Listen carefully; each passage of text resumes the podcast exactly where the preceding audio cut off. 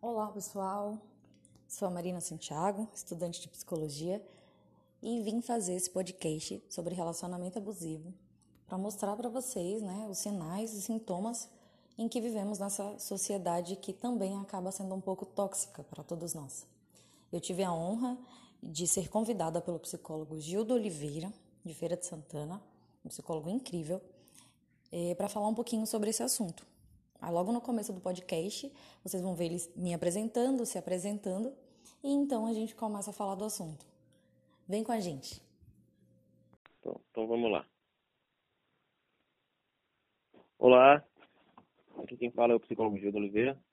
Hoje estou com uma convidada especial e a gente vai falar sobre uma, um tema bastante relevante né, na atualidade, que é sobre relacionamentos abusivos ou como o pessoal chama atualmente, de relacionamentos tóxicos, né?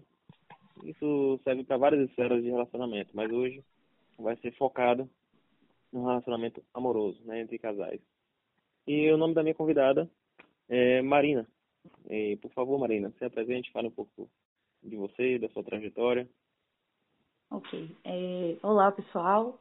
Eu sou Marina, sou estudante de psicologia, estou no oitavo semestre, retinha final já.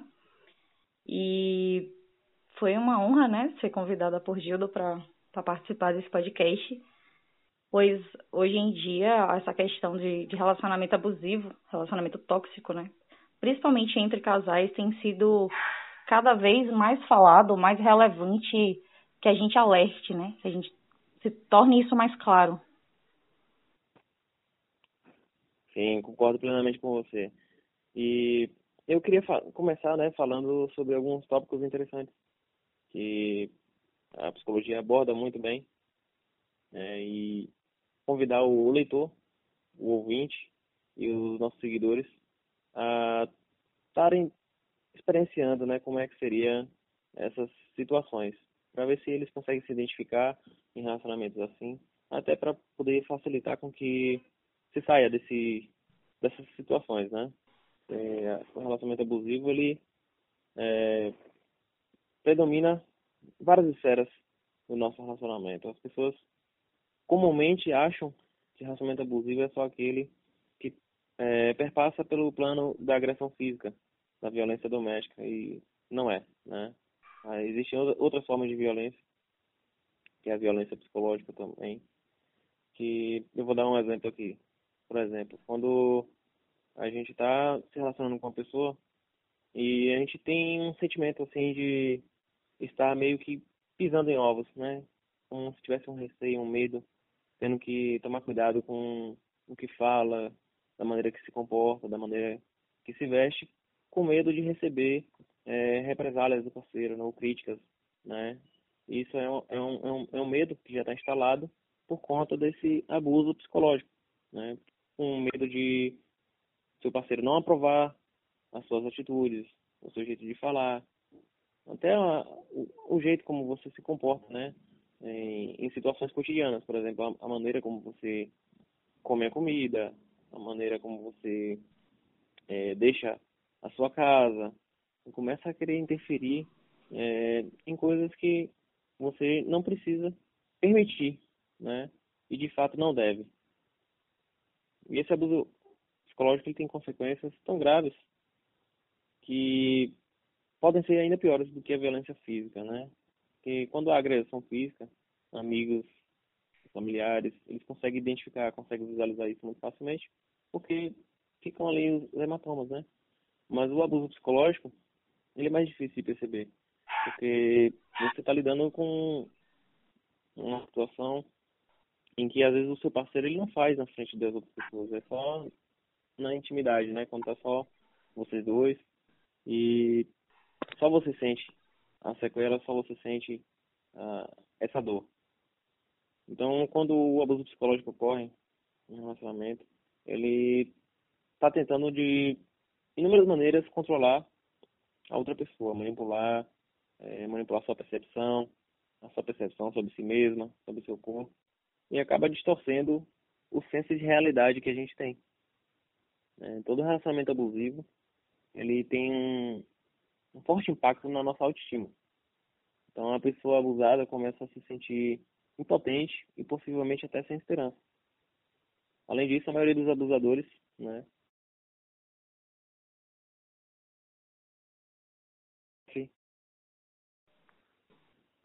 Bom, e é tão difícil, é, tanto para o homem quanto para a mulher, né, sair de um relacionamento abusivo. Porque não é fácil identificar e muitas vezes você entra num limbo, um padrão de repetição no qual você acha que somente essa pessoa vai te amar no mundo da maneira que você é, vai te respeitar da maneira que você é, quando na verdade ela está te moldando, né? Fazendo com que você desconstrua é, toda a tua estrutura cultural, familiar, tudo aquilo que te constrói, te concebe como pessoa, como ser humano. E quando a gente começa a se sentir culpado por coisas que a gente não deve, isso nos machuca, nos, nos fere tanto, né, na nossa autoestima, na nossa autoconfiança, até para realizar é, coisas simples no dia a dia. Né?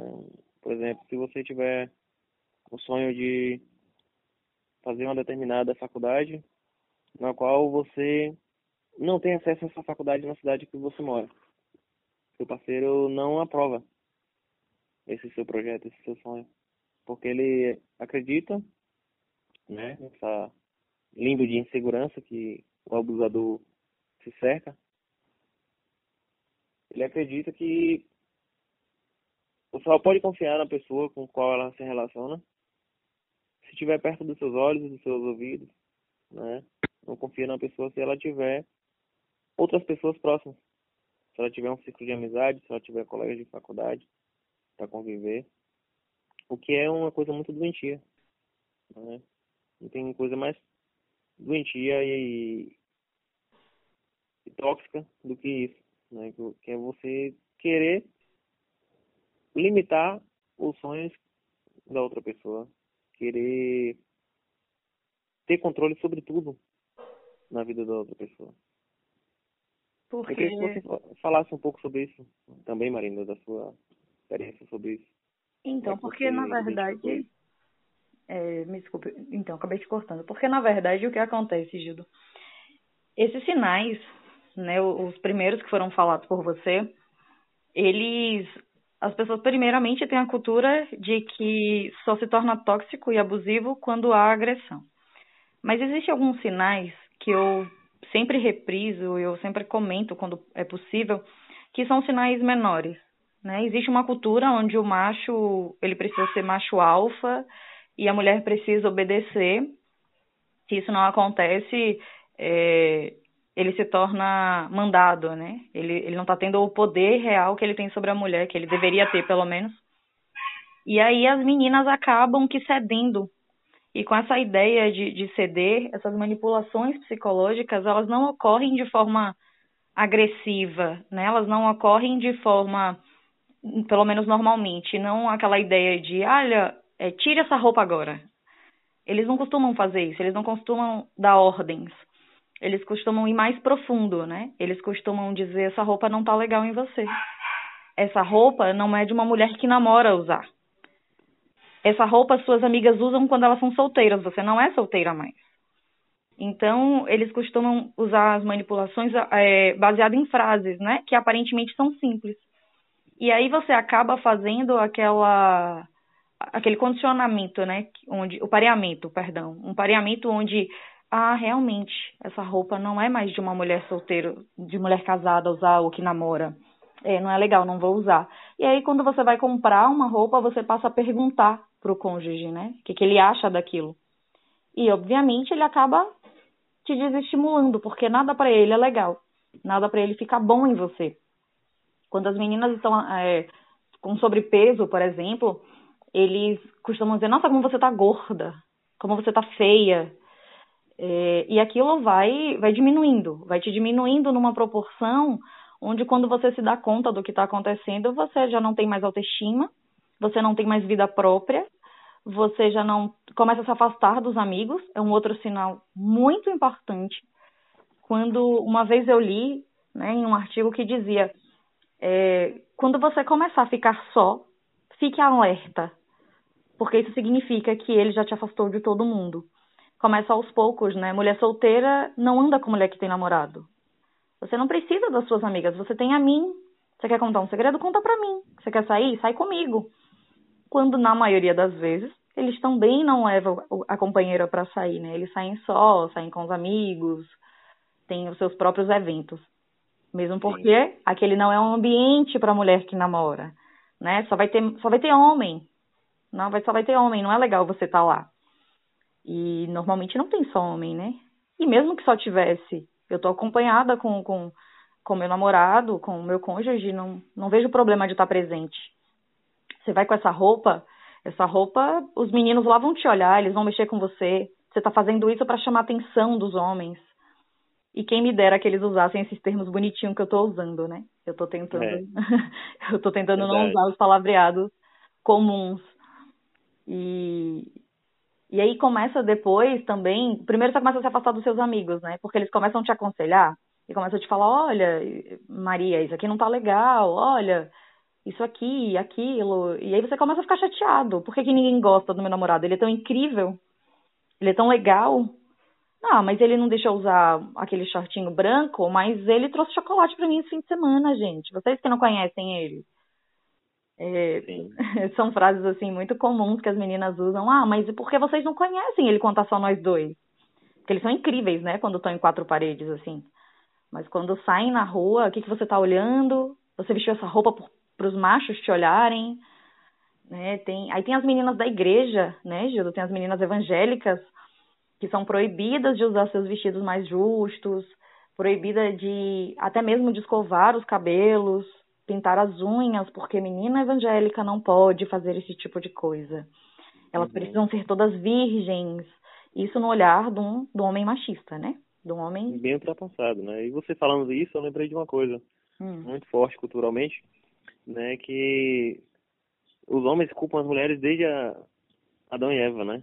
Sim o feminino sempre é retratado pela tentação e o masculino é visto como ingênuo e incapaz de resistir. Perfeito. Esse pensamento, esse pensamento ele serve para base para muita coisa nociva, né? Que é pro assédio, pro estupro, para violência doméstica, a ideia do relacionamento como posse, né? Que é o que a gente está abordando aqui. E daí surgem frases como essa, né? Olha o que você me fez fazer. né? Perfeito. Junto a ela vem acompanhada eu sei o que é melhor para você. É igual a controlar as suas decisões. É, eu monitorar não, você não, você não as amizades. fazer isso sem mim. Isso. Comigo é monitorar as melhor. amizades, né, que você estava falando aí agora. Com, é, controla as relações familiares e com quem o par se comunica no cotidiano, no dia a dia, né? Aí vem a manipulação, o drama ou vitimização, né? Quando a situação não é favorável. Nossa, eles são muito Quali vítimas. Muito qualifica ou ignora a conversa quando há uma queixa sobre algum comportamento. Por exemplo, que saco, de novo isso, que chatice. Você é uma louca. Né? Você não sabe e... o que está dizendo. O tempo todo menosprezando o lugar de fala da mulher na relação. Né? O diálogo sempre se torna uma disputa de poder. Tenta vencer pelo cansaço, né? desvalorizando qualquer argumentação que a mulher possa trazer. E eles conseguem te convencer que você está errada. Isso é um fato. É, é, um exemplo claro disso é quando ele fala, sabia que você ia chiar com isso. Perfeito, né? é verdade. Bem... Começa também a passar pela cabeça a possibilidade de agredir física, fisicamente ou verbalmente. E então, é, nesse, nesse patamar de né? desrespeito né, do outro, já é uma, uma situação muito mais perigosa. Né? Então, qualquer restrição ou imposição dentro de um relacionamento, ela pode ser considerada como abusiva. É porque, na verdade, é um ciclo, E a né? recorrência né? dessas práticas caracteriza um relacionamento como abusivo. Então a gente tem que estar atento a esses sinais. Porque nenhuma dessas posturas, né, é, deveria existir na relação. Então, Só... esse ciclo. Primeiro começa o abuso psicológico, aí depois começa com um apertozinho no braço, um beliscão, porque um beliscão. olhando pro lado, né? E daqui a pouco é, começa a te proibir sair de casa. Outros chegam a, a, mais a mais grave, né? De trancar mesmo, de fato, dentro de casa. Começa a buscar Sim. e levar no trabalho, porque não confia dela sair sequer só para o seu ambiente de, de trabalho e até chegar no, no ciclo seguinte, que são a agressão mais grave e morte, né, o feminicídio. Sim. Não isentando, né, a nossa autorresponsabilidade, né, no processo como homem, é, infelizmente isso é uma herança cultural da nossa sociedade, que é uma sociedade adoecida, e patriarcal. Infelizmente, é, a desconstrução dessa cultura é muito trabalhosa para o homem sozinho, né? Infelizmente, é, isso é reforçado o tempo todo na sociedade, seja na mídia, seja dentro do seio familiar, né? Muitas mães, muitos pais reforçam esse comportamento nos filhos homens, né? Porque para as mulheres, quando ela é adolescente, por exemplo, e ela costuma sair com muitos rapazes, namorar muito, isso é mal visto. Ela é taxada como é, até o termo puta, né? Sim. Piriguete, aqui na nossa região. E o homem, quando tem esse mesmo, adota esse mesmo comportamento, é motivo de orgulho. Isso desde, desde criança é reforçado. Então é algo que a gente precisa trabalhar também no seio familiar, né? Para que essa mudança de fato ocorra no, na vida adulta. E o homem ele tem ele, ele tem essa esse, essa autorresponsabilização de desconstruir e mudar esse, esse tipo de comportamento altamente nocivo, né? Que acaba destruindo a autoestima de várias mulheres por aí. É, mas aí nesse, okay. nesse ponto, Gildo, tem dois pontos importantes, né? Porque Sim. eu acredito que seja complicado e que você ser criado acreditando que azul é azul e eu chegar para você e dizer que é vermelho, né? Você, ele é criado dentro de, de um conjunto familiar ali abusivo, tóxico também, porque, né, tem dentro da família e machista, no contexto geral, onde o pai manda na mãe, a mãe coloca o almoço, não pode sair antes do, do almoço estar tá na mesa e coisas desse tipo. Uhum. E também a controvérsia de que quando um homem ele é mais delicado, eu estou falando delicado no sentido de que é necessário que para o homem ser homem ele seja grosso, né, que ele fale firme e que ele seja aquele cara assim que, né, que pega e faz e as pessoas encantam com aquele homem macho alfa. Quando ele é mais delicado, quando ele fala, ele não tem a voz tão grossa, ele é o cara que abre a porta do carro, que te traz chocolates, hum, tem alguma coisa errada. Hum, esse. No, no início é sempre flores, flores, né? É um arco-íris. É, não e... sei, parece que esse menino aqui, não sei, talvez ele seja gay, né? Ele é homossexual, pelo fato dele não ser o padrão de homem malhado, escroto e que fala bombadão. Então também uhum. tem, tem esses dois lados. O que desmistificar que o cara cresceu ali dentro daquele contexto e ele precisa deixar de ser esse homem que a sociedade exige que ele é, e ao mesmo tempo, quando ele quer ser esse cara melhor, muitas vezes nós mesmas mulheres temos essa responsabilidade, né? Dizer, ah, eu acho que ele não, não sei, não sei, ele, eu acho que ele é meio gay. Acontece muito. É uma coisa que a gente precisa trabalhar também, né, nessa construção. E eu queria chamar a atenção também aqui para algumas, algumas coisas que são muito frequentes no relacionamento abusivo, né? E eu gostaria que o nosso ouvinte ele pudesse se questionar sobre essa lista de, de, de perguntas que eu vou fazer agora. Por exemplo, ele constantemente te humilha ou te embaraça, te envergonha na frente dos amigos. Né? Isso é um sinal de sabotagem né, do seu parceiro está sabotando sua autoestima, sua autoconfiança, sua autonomia. Constantemente te coloca para baixo, vive te criticando, se recusa a conversar com você, principalmente quando há problemas no relacionamento. Porque o manipulador, ele nunca está errado. Né? Ele sempre quer estar tá certo, quer estar tá com a razão. Ignora ou exclui você das conversas, te bloqueia temporariamente só para te deixar instável, te, te causar ansiedade.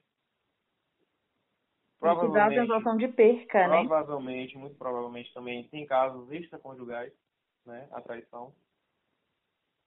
Porque é um, é um comportamento que se repete, né? A pessoa muito desconfiada, né, que tenta te controlar o tempo inteiro, geralmente ela adota um padrão de desconfiança porque ela não confia em si própria também. Né? Então ela tem medo cria-se um medo nela de fazer aquilo que ela já faz com você, volte para si, né? que é a coisa da traição. Geralmente quem tem casas conjugais adota um comportamento assim. Quando eles são muito inseguros também, eles comentam frases do tipo: Mas se você me amasse, você faria.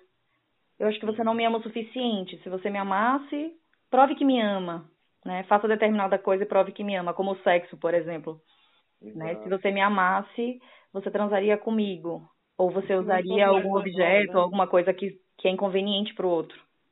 Principalmente para as mulheres mais novas que estão mais suscetíveis a, a ceder esse tipo de, de manipulação, né? principalmente quando o cara quer tirar a virgindade da, da, da jovem.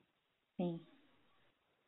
Por exemplo, é, tem situações até extremas que o homem chega até a flertar, dar em cima de outras mulheres inocentes, sua companheira.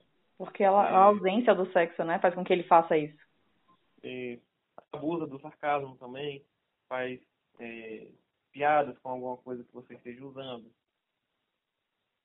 para tentar te humilhar, te envergonhar na frente das pessoas. Diminui as suas conquistas, né? Não, não aprova nada do que você faz. Apresenta um comportamento de mau humor, principalmente quando está em casa sozinho, com você. Isso também é uma característica de que ele provavelmente não está satisfeito na relação e tenta usar isso também como ferramenta de manipulação. Gildo, você já notou que existe discursos onde a menina comenta que chegou ao limite para poder separar, porque na maioria dos casos eles não têm coragem de terminar o relacionamento.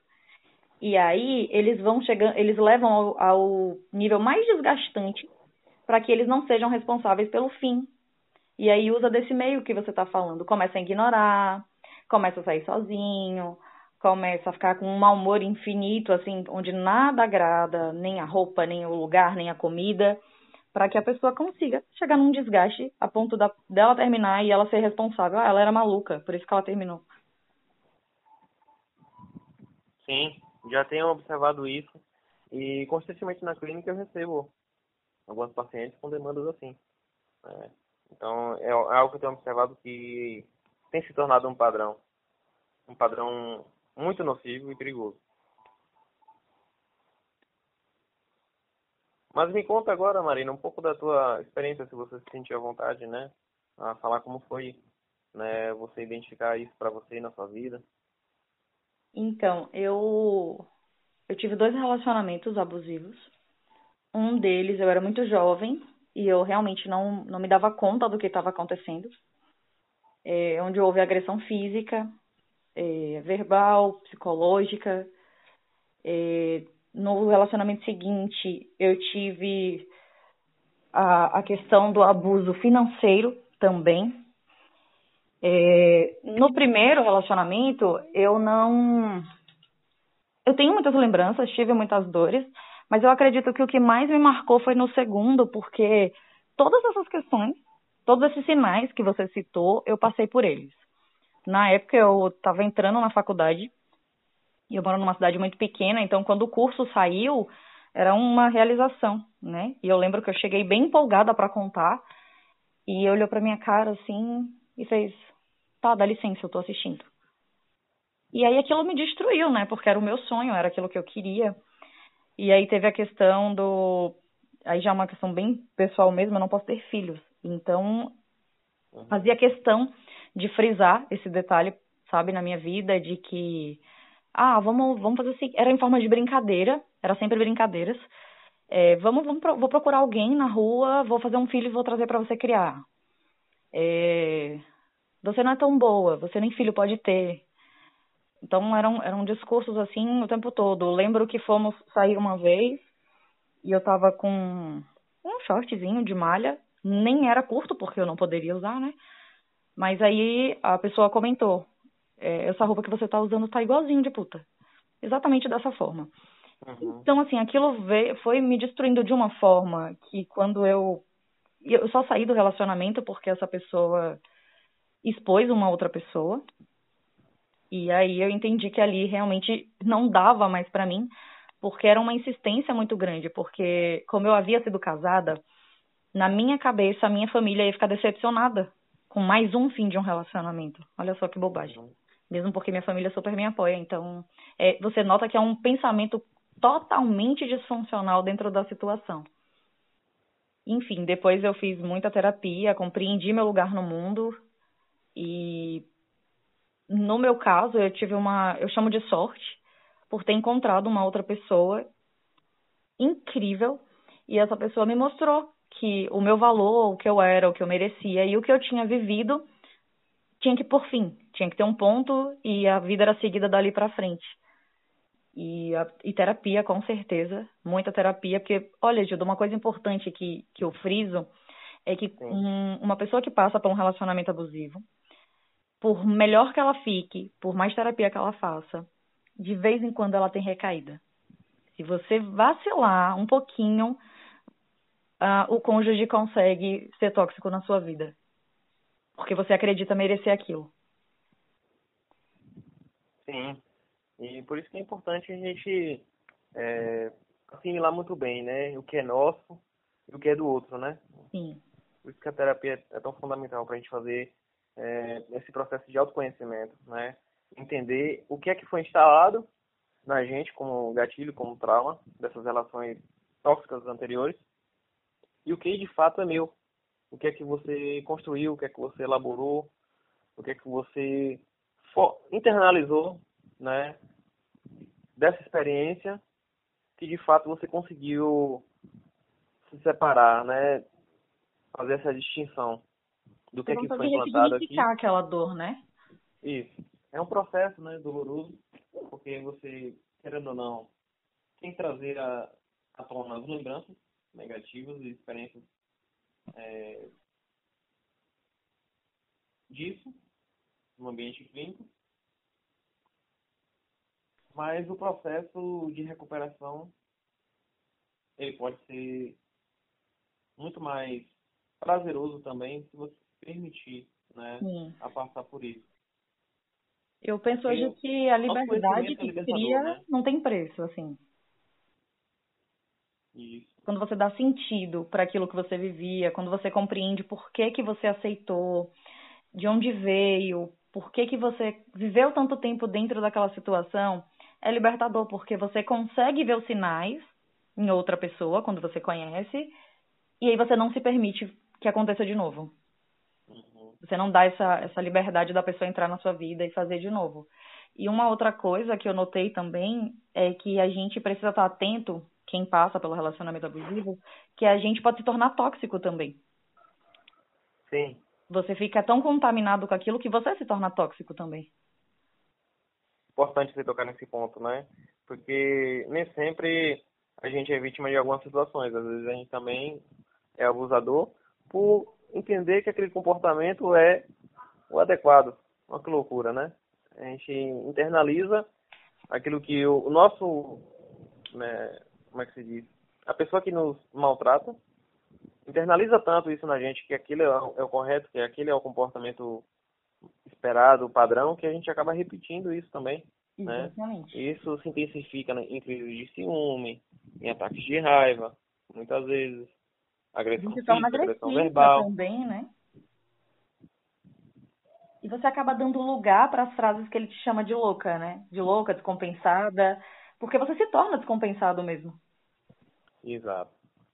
Então é uma coisa que a gente precisa ter bastante cautela, né? estar atento a todos esses sinais que a gente está trazendo aqui e fazer o máximo possível para tentar melhorar, né? Porque ninguém nasce pronto, ninguém nasce perfeito, né? Todo mundo está num processo de construção e desconstrução, tentando melhorar e tentando mudar, né? Acho que nossa formação, nossa cultura, ela pesa muito na nossa na formação da nossa personalidade, nas nossas atitudes então é um processo diário. Às vezes a gente também precisa permitir se perdoar e perdoar as pessoas com quem a gente convive. Né? Entender o processo individual de cada um. Né? E, e algumas pessoas têm, têm o tempo, têm o tempo, têm o tempo delas também para amadurecer e mudar. Sim. Lógico que a gente tem que saber identificar o que é que a gente pode tolerar e não tolerar. É, mas você está preparado que... para mexer naquilo também, né? Porque a gente mexe na, no trauma e ele pode ter uma proporção maior. Porém, eu penso que. Pronto. Bom, então, Marina, eu queria, antes, é, para finalizar aqui, agradecer a sua participação. Acho que é fundamental esse diálogo para trazer algumas reflexões para os ouvintes, né, os seguidores das nossas redes sociais. E principalmente agradecer, né, por você confiar e, e ter a coragem de falar sobre a sua experiência pessoal. Imagino que a sua experiência ela também pode servir para que outras mulheres, né, que outras pessoas possam tomar a iniciativa, criar a coragem também para se libertar de relacionamentos abusivos, né, e, e ter a coragem de dizer não né, para muita coisa. E agradecer também a oportunidade né, por me dar esse espaço também de colaborar, de contribuir de alguma forma com a minha fala. Tá bom? Gildo, obrigada. É um prazer gigante. É uma autorrealização estar aqui e contigo, que admiro o seu trabalho. E obrigada. Eu espero que, que esse assunto venha ajudar, né? Quem for ouvir. Se a gente conseguir mobilizar pelo menos uma mulher que ouvir isso aqui, eu já vou ficar bem satisfeita. Obrigado pelo elogio. A admiração é mútua, né? Espero que a gente possa contribuir é, com a vida profissional um do outro, né? Ainda mais. E foi enriquecedor, né? De verdade. Muito obrigado mesmo.